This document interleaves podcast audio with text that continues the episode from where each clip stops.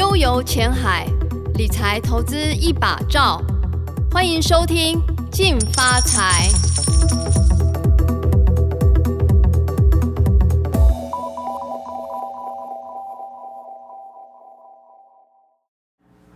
各位听众，大家好，欢迎收听由静好听与静周刊共同制作播出的节目《静发财》，我是理财组记者黄世廷。今天我们非常荣幸的邀请到中信国际科投资科主管炫哥来到我们现场，跟我们分享今天的主题。炫哥好，啊，你好，好，今天的题目很简单哈，其实现在全球股市哈开始出现居高思维的现象，好。包含主要国家的呃的股市都走到相对高点的位置，特别是我们直播开始前，先看一下今天的台股哈。昨天呢受到美股科技股重挫的影响哈，今天的台股呢下跌的跌幅是相对比较沉重哈，现在已经跌幅到两百六十七点，今天最深跌幅已经突破三百点哈，已经跌破季线的关口。今天的预估成交量到两千四百九十五亿哈，算算是出现一个爆量下跌的状况哦。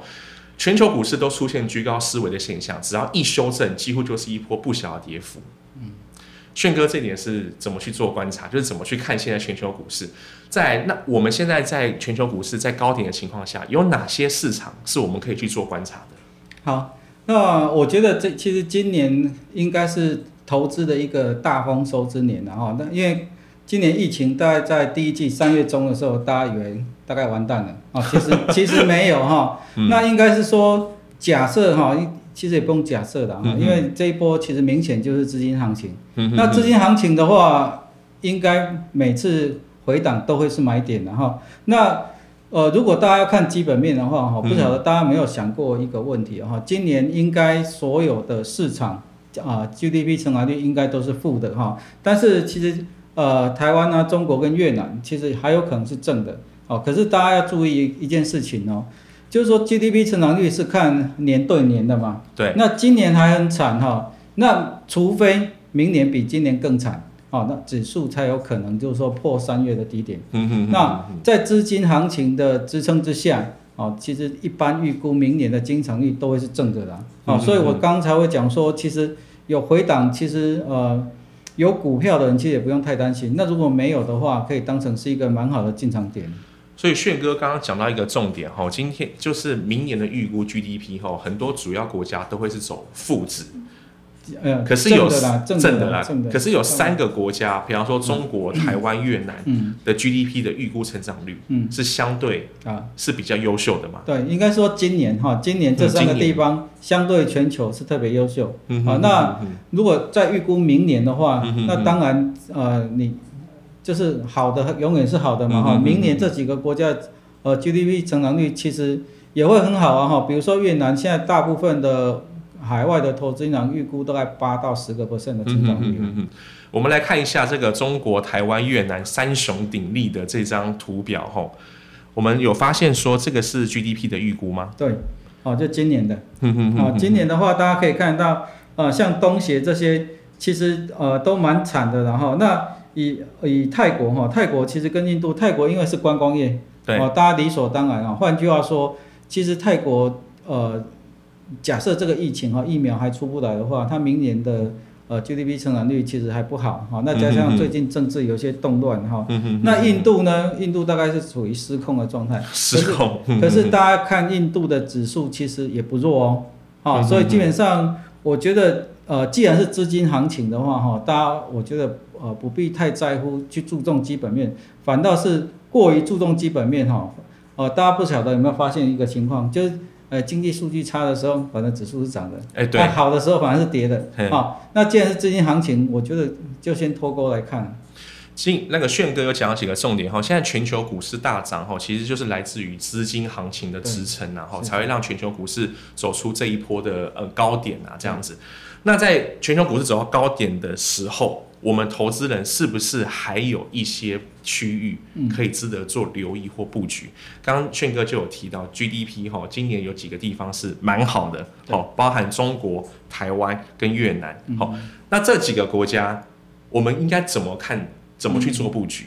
有哪些时间点又更好？好，其实应该应该是这样讲哦。我们先讲台湾好了哈。台湾因为其实还是以出口为导向嘛哈。嗯哼那呃，在全世界可能供应链慢慢在移出中国的时候，其实台湾跟越南都有吃到这一块的单啊、嗯哼哼那越南可能吃到的比台湾还多哈、那中国的话，虽然它供应链移出哈，可是大家想看它的内需，其实它会补上来哈，对。尤其是十月份哈，可能大家注意一下，中国的第十四个五年计划要出来了。嗯哼哼恐怕所有政策会针对内需来哈，所以它基本上它呃大概要去补供应链啊出走的这个部分哈，所以这三个部分其实呃相对全世界呃比较好啊，这是可以预期的。了解，所以说中国是呃一个可以做一个长线布局的。是中国现在的股价指数，对，那个经理人好像有提到说，哈，就是因为他这十年来是不是都比较对没有在动这样子？对，好。嗯嗯嗯，那其实很多投资人哈，在投资中国的时候啊哈，他可能没有注意到一件事情，因为我们每天看新闻台左下角那边哈，各国的指数哈，大部分秀出来是上证综合指数啊哈。嗯那大家可以看过去这十年大概就在三千点上下五百点移动。哦，那这应该是很多人的脑筋里面会有个问号啊哈。对，他会觉得说，哎，奇怪，这市场这么大啊，经济成长率每年都是五趴六趴这样成长，指数居然不会动哎哈。对，大家应该呃可能要注意一下，中国是一个我自己觉得的哈，它上证指数应该是全世界最奇葩的一个指数哈，因为 没有一个指数长这样，因为它主要是金融、能源跟地产。大家想想看哦，你买大陆啊哈，嗯你买你买这三个呃产业，这是你原本想象的吗？哦，其实一个国家的指数呃慢慢成长的过程中，它会从传产金融跨到科技。嗯其实中国的科技股哈，我定义它去年是一个元年哈，嗯。我大概因为大家可以去查一下哈，一样用过去十年这个区间，你去看大陆里面的主动型基金，嗯。哦，其实可能报酬率最差的都有五倍哦，哦，五倍跟没有涨，嗯大家有没有觉得差很多？差非常多。因为主要是指数哈，它产业固定的哈，但是主动型基金它可以选股嘛哈，当整个市场跨到呃科技股来的时候，它整个风格都会往科技股移动哈。那我觉得，如果要买指数的话，其实也不是没有哈，大家可能注意一下，有能力创新高的，那就代表大陆真正的指数哈。其实台湾的 ETF 啊哈，有些大概在八月底的时候有创历史新高，好、那这个就是对的啊。那如果到全球股市这一波哈，它还是横盘，还是涨不了，嗯那这个就是错的工具啊。了解，所以说我们选对工具很重要哈。刚刚炫哥有讲到一个重点哈，大陆指数今年其实有些股票是涨蛮多的，是。但是呢，我们台湾的大陆 ETF 对，它的涨幅哈却没有表现出来，是。这就表示说可能工具没有呼应到相对应的一些呃市场状况。是没错。对。然后接下来呢，除了中国这个地区以外，我们是不是还有别的地区是可以再做一个呃布局或者是观察这样子？好，另外一个哈，我嗯觉得可能大家比较忽略的一件事情，就是说在以前啊，有一个投资主流叫做呃，在西方的自由世界的哈，嗯资本主义世界，就是呃二战后的婴儿潮红利。好不过这个红利应该是停止在我们父母那一辈了啦。嘿好，但是大家可能要注意到，就是说接下来哈，重点可能在那个社会主义的改革开放红利哦。嗯哦，这个呃，比如说中国跟越南这两个地区的人口加起来，不会比当年的资本主义社会的人口还要少。哈，哦这个大家要注意哈。那尤其是中国改革开放完之后哈，它现在消费主力大概就是改革开放后十年出生的这一批。好、那所有的消费行为都不一样。那越南其实它也在做改革开放啊，哈、嗯所以这两个地方其实爆发力都蛮强的。但是我想讲一下越南哈、嗯越南它现在改革开放的比中国还慢，好、那他走的经济路线其实不太像中国，反正比较像台湾。台湾，台湾跟越南的发展脉络是相近的。呃，我我先讲讲一下背景啊，哈、就说为什么呃越南跟台湾发展脉络比较相近哈、嗯呃，越南它其实它要从加工出口区开始哈，其实台湾其实当年经济还没成长的时候，也是从加工出口区开始，借由外资的力量把内部的国民所得带高哈。那其实当年哈，台湾台股从七百多点啊、第一波一路攻到一九九零的一二六八六的时候啊，哦，那其实开户人数其实呃大概也就四十万了哈，嗯那人均 GDP 大概三千美元。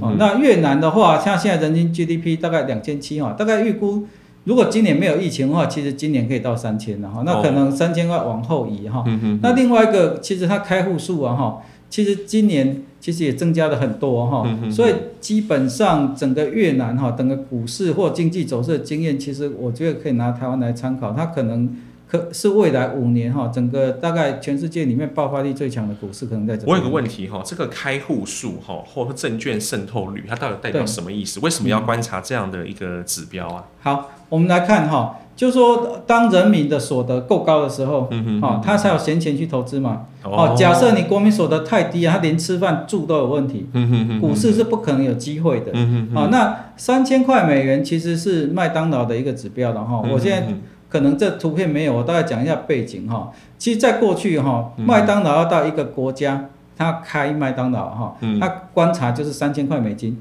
啊，因为麦当劳其实在一个你经济刚起飞的，它是奢侈品哦，嗯不会像台湾满街都是哦。那如果你国民所得不够，他去开一定是亏钱的。啊，那很巧合的是哈，麦当劳大概在呃台湾开第一家分店哈，台呃民生东路那一家，对，哦，大概就是一九八七年左右，嗯就是台股的起涨点哈。那越越南的第一家胡志明市啊哈，大概去年开的，哦，哦，所以基本上就代表从国际呃连锁企业的角度，他认为你国民所得是够的，够他才会去开。这个是一个很好的一个赛哈，就是说呢，台股在最低点起涨点的时候的前一年，刚好麦当劳去对开了第一家，全台湾第一家麦当劳哈，但是越南是去年麦当劳才开了第一间，对好。哎，那个炫哥，今天有个网友问说，哈，现在股市震荡还可以投资吗？嗯，应该要朝哪个方向做布局会比较好？好，其实我我应该这样讲哈，嗯呃，Q E 这个名词啊哈，应该是金融海啸的时候出来哈。嗯那从二零零九年当年啊，二零零九年走势跟今年很像哦。二零零九年大家都觉得完蛋了，可是，一样在三月中触底，一路涨到年底哈。没错，那大家会一直说啊，这是资金行情泡沫来的，对不对？嗯，大家有没有发现这个泡沫一路问到今年农历年呢？没错问，了十年，有没有？好，那我觉得了哈，可能我花一点时间来讲这个。其实股市是一种通膨的现象哈，这个这个不是新梗哈，嗯但是可能大家重新认识它。在以前钞票印太多哈可能会去涨粮食，好，可是涨粮食的结果是什么？会发生革命啊，所以很多刑法里面就处罚你哄抬物价。好，好，那接下来你钱印太多，你进不了粮食嘛，就进房地产。嗯哼哼好，那过去有一段时间房地产涨得非常凶，嗯可是涨得非常凶，人民的痛苦指数会增加嘛哈。嗯哼哼我记得十年前台北还常常有看到无可刮鸟的运动，对，是躺在马路上对的哈。那这个其实对执政压力是很大的哦，可能日后炒房的措施就一道一道出来，虽然没有到刑法了哈，嗯哼但是它毕竟是限制你钱进去嘛哈。对，那从零九年哈，美国弄 QE 这个名字，大家发现了哈，前进股市啊，哦，人民 happy 哦，没什么痛苦哦哈，所以全几乎全世界都开绿灯哦，所以大家认知到通膨的长相其实是会变的哈第一代是可能是粮食哈物价哈，那第二代可能是房价，第三代可能就是呃股市哦哈那大家想想看，它有副作用啊，它有。它是用贫富差距拉开来当，你看有股票的人就随它一直涨嘛，对，哦，所以假设哈、印票印钞票印太多，大家不是都在找通膨在哪里吗？都找不到，对不对？其实通膨跑到股市来的。那你如果没有持有股票的话，其实贫富差距拉开的过程中，你会被甩开哈、所以我的建议，呃，因为联总会在接生后那边又再度宣示了哈，短期之内不会退场。换句话说，我钱我会继续印啊、所以大家不要再短犯期内不会退场。啊，他有说至少三年嘛哈、那所以大家要记得过去的教训哈，不要再问说什么时候会泡沫。那各国的央行不退场，它就不会泡沫哦。所以回档，我认为都是买点。炫哥刚刚讲到了一个非常重要的关键哦，回档就是买点，只要今天央行不把资金收回，是原则上就不会有太多泡沫发生的疑虑啦。是，好、这一点希望所有投资人一定要铭记在心。好、一个国家股市刚起来的时候啊，哈、嗯它对呃外资其实限制一定非常多。哦，我们先看最近的中国啊、中国是二零一六年，大家有没有像 A 股入魔？大家这个名词还记得吗？哈、对，诶，大家会不会觉得很神奇啊？一个市值这么大的国家，为什么到二零一六年才入魔？因为它对外资设非常多限制哈。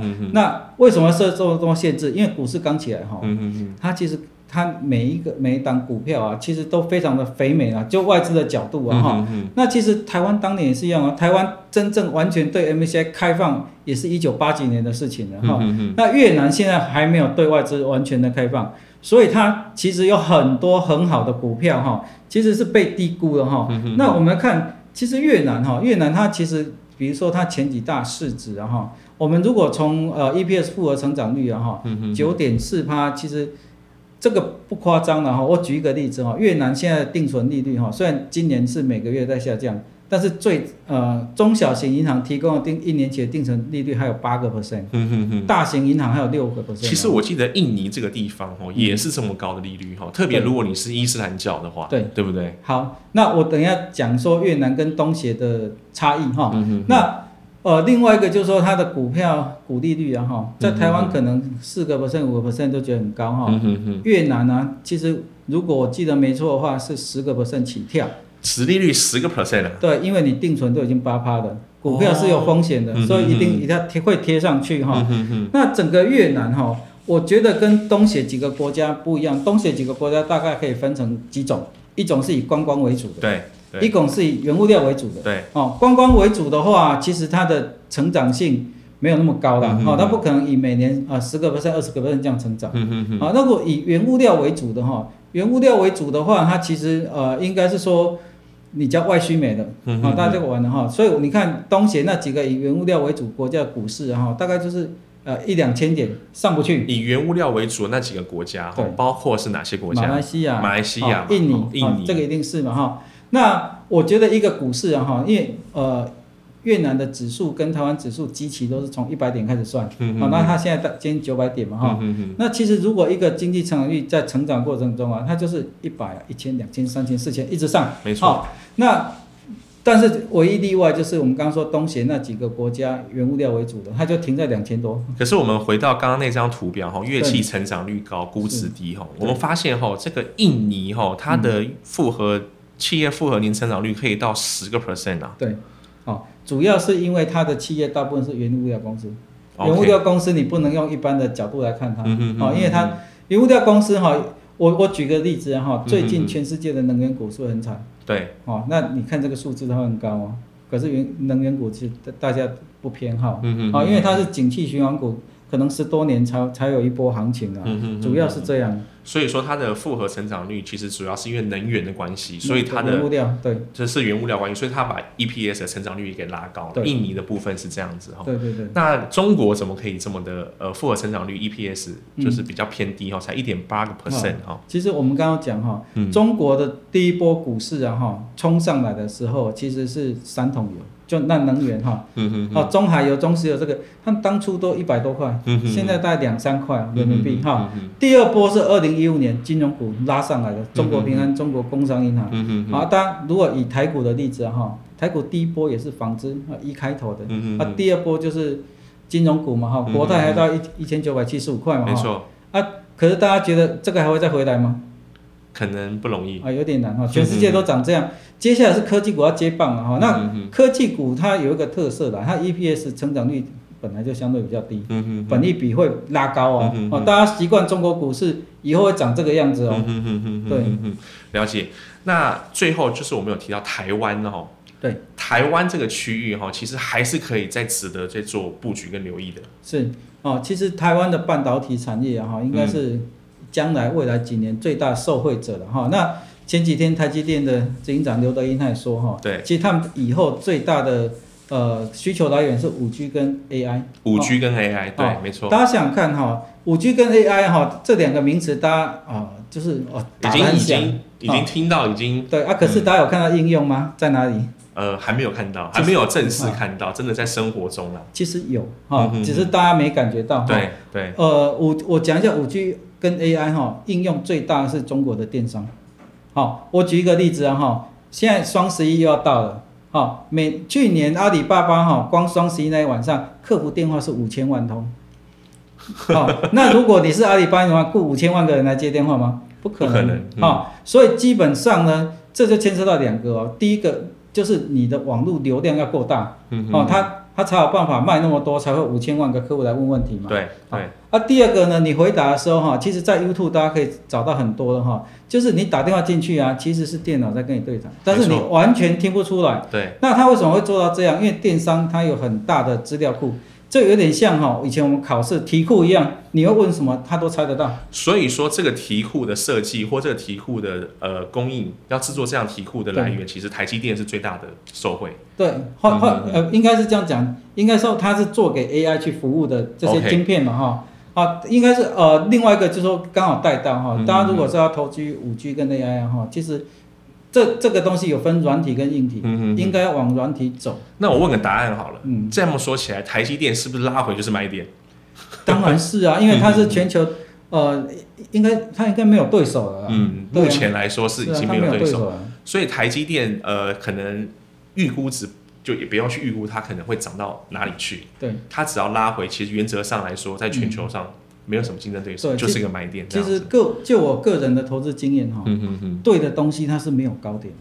我举个例子，对的东西是没有高点的。哦，我举个例子哦，亚马逊挂牌的时候大概是十块美金，没错，那现在多少钱？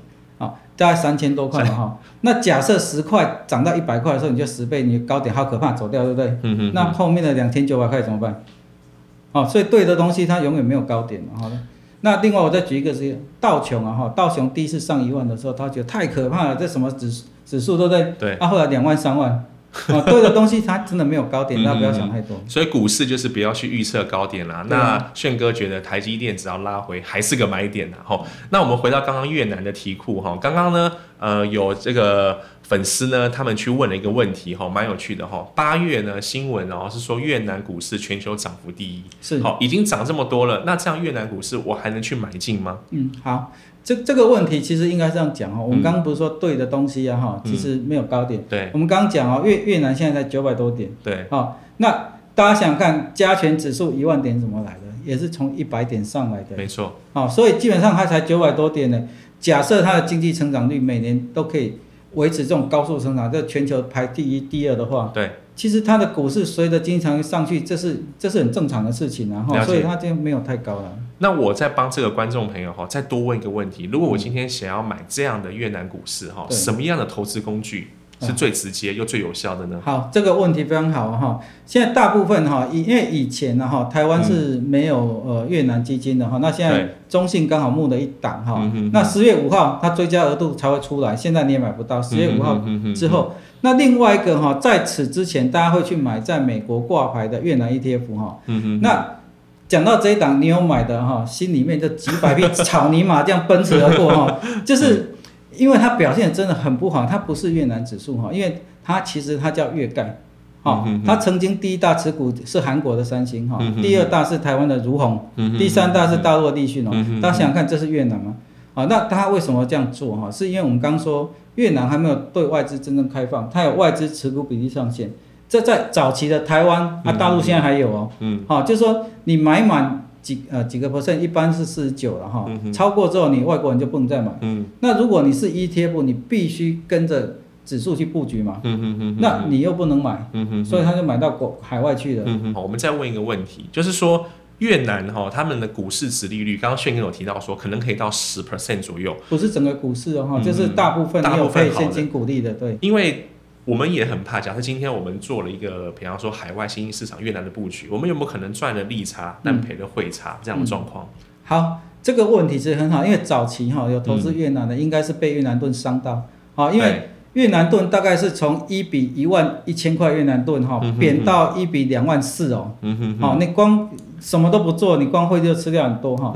可是大家注意一下哈，就是说你一个国家汇率要稳定啊，就是它的外汇存底要够高啊。对，哦，当年一比一万一的时候，我记得他们的外汇存底不到十亿美金，哦，但是预估到今年可以到一千亿哦，一千亿一哦，千亿哦，因为哦去去年底都已经九百多了哈。外汇存底越高哈，嗯代表这个国家的币值波动应该就会越稳定。因为就是你有波动，央行才有才有子弹拿出来护盘嘛哈。嗯哼哼哼。那另外一个外汇存底高哈，大家还是要看一下它的结构哈。